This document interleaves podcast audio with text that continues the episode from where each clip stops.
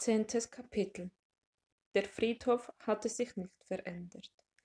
Dasselbe stählerne Tor, dieselben Buchhecken drumherum, derselbe Blumenladen direkt vor dem Eingang. Das Grab meiner Eltern lag unweit des Tores auf der rechten Seite. Ich las ihre Namen auf dem Grabstein. Elise und Günther Bublitz. Meine Mutter kam aus einem Dorf in Ostpreußen. Beim Tanzen hatten sie sich kennengelernt. Sie war vor zehn Jahren an Krebs gestorben. Mein Vater vor fünf Jahren durch einen Herzinfarkt. Ihr Tod hinterließ nicht wirklich eine Lücke in meinem Leben, denn kaum etwas hatten sie mit mir geteilt. Ich hätte sie gebraucht, als ich ein Kind war, und eigentlich, gestand ich mir ein, brauchte ich sie noch immer. Vielleicht wäre mein Leben weniger einsam, wenn sie noch da wären. Im Grunde genommen wusste ich so gut wie gar nichts über meine Eltern. Wie sie dachten, was sie fühlten, darüber hatten sie nie gesprochen.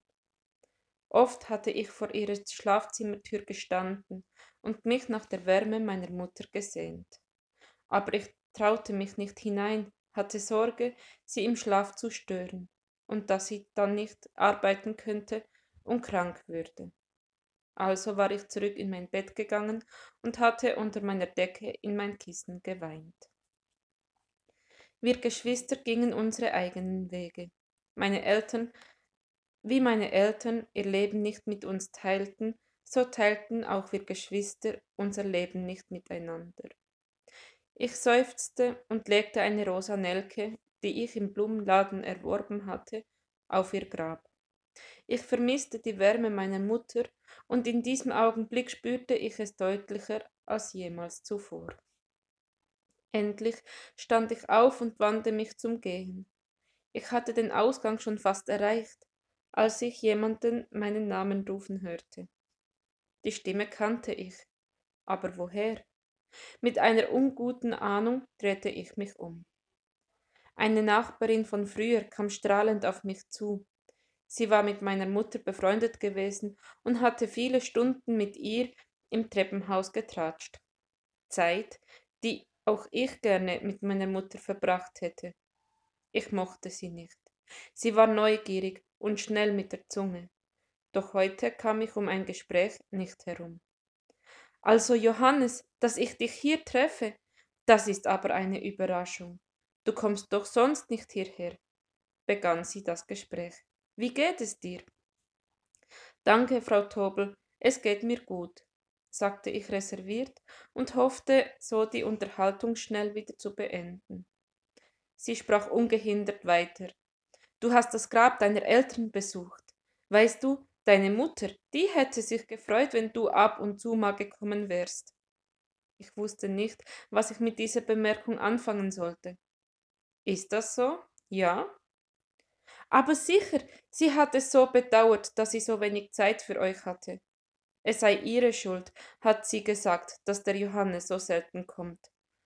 Aber man kann die Uhr nicht zurückdrehen, nicht wahr? Ihre Worte berührten mich.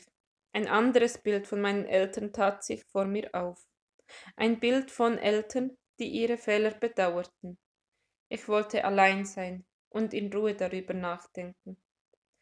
Bitte nicht böse sein, Frau Tobel, ich muss weiter. Zum Abschied bot ich ihr meine Hand. Ja, ja, der Johannes hat keine Zeit. Sie griff meine Hand und drückte sie. Komm mich doch mal besuchen. Ich wohne noch in der Richterstraße. Ich versprach es, um endlich wegzukommen, und wandte mich ab. Doch es zog mich noch nicht nach Hause.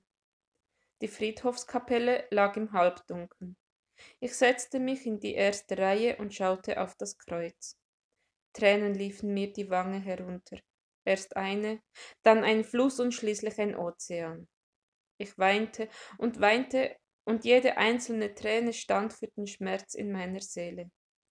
Es war ein erster Schritt der Versöhnung.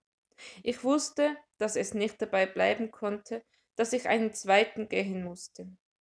Aber für heute, für hier und jetzt reichte dieser erste Schritt.